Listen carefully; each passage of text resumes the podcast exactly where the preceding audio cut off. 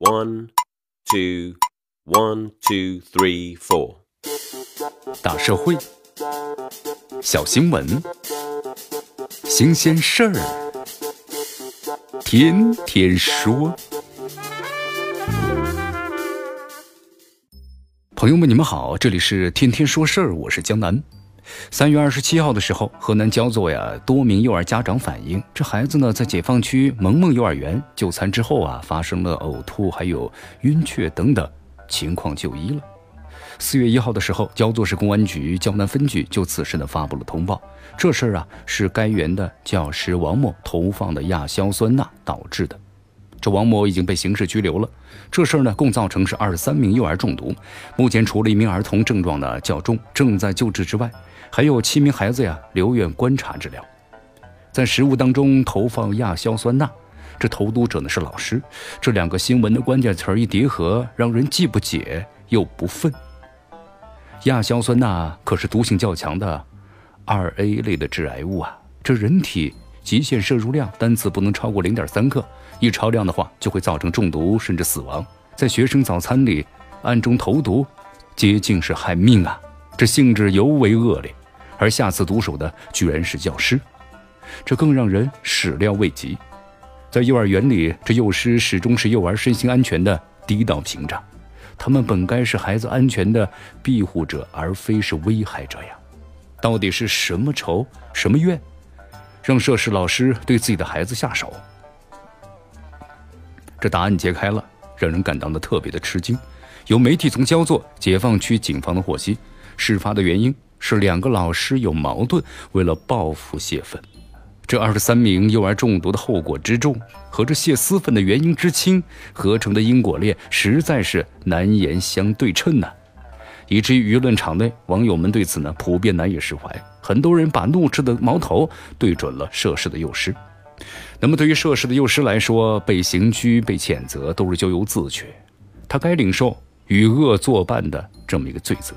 虽然同事之间邪恨确实是有来头的，但是他把解决问题的方式啊导向了残害孩子们，其行为本身就有问题，他逾越了基本的底线。幼儿园的内部人拿孩子下毒手的事件呢，其实这不是第一次。二零一三年的时候，四二四河北平山县的幼儿园投毒事件，就是当地两所幼儿园生源的问题产生了矛盾。一所幼儿园的工作人员对另外一所幼儿园投毒，在上学路上的投放注入毒鼠强的酸奶饮料，致使两名孩子中毒死亡。在二零一七年三月份的时候，东莞一个幼儿园保育员因为涨工资的诉求没有得到满足，在食物中投毒，导致十名儿童入院。这些事件呢，都是因为私愤而起，以激起公愤而终，最终作案人员也都遭到了严惩。焦作这一起案件中啊，涉事幼师已经是涉嫌投放了危险物质罪。当他迈出逾越不伤害孩子、不祸及无辜的那一步开始，就注定了他为此要付出代价。就目前看，这幼师王某是否有证，心理健康状态到底怎么样，那么公众呢还不得知。那么这些呢，有待于调查。但是考虑到幼时投毒几乎难以防范，公众难免会以追根溯源的方式去消弭因之而来的不确定感，并且寄希望有些社会机制能够起到骰子般的把关作用。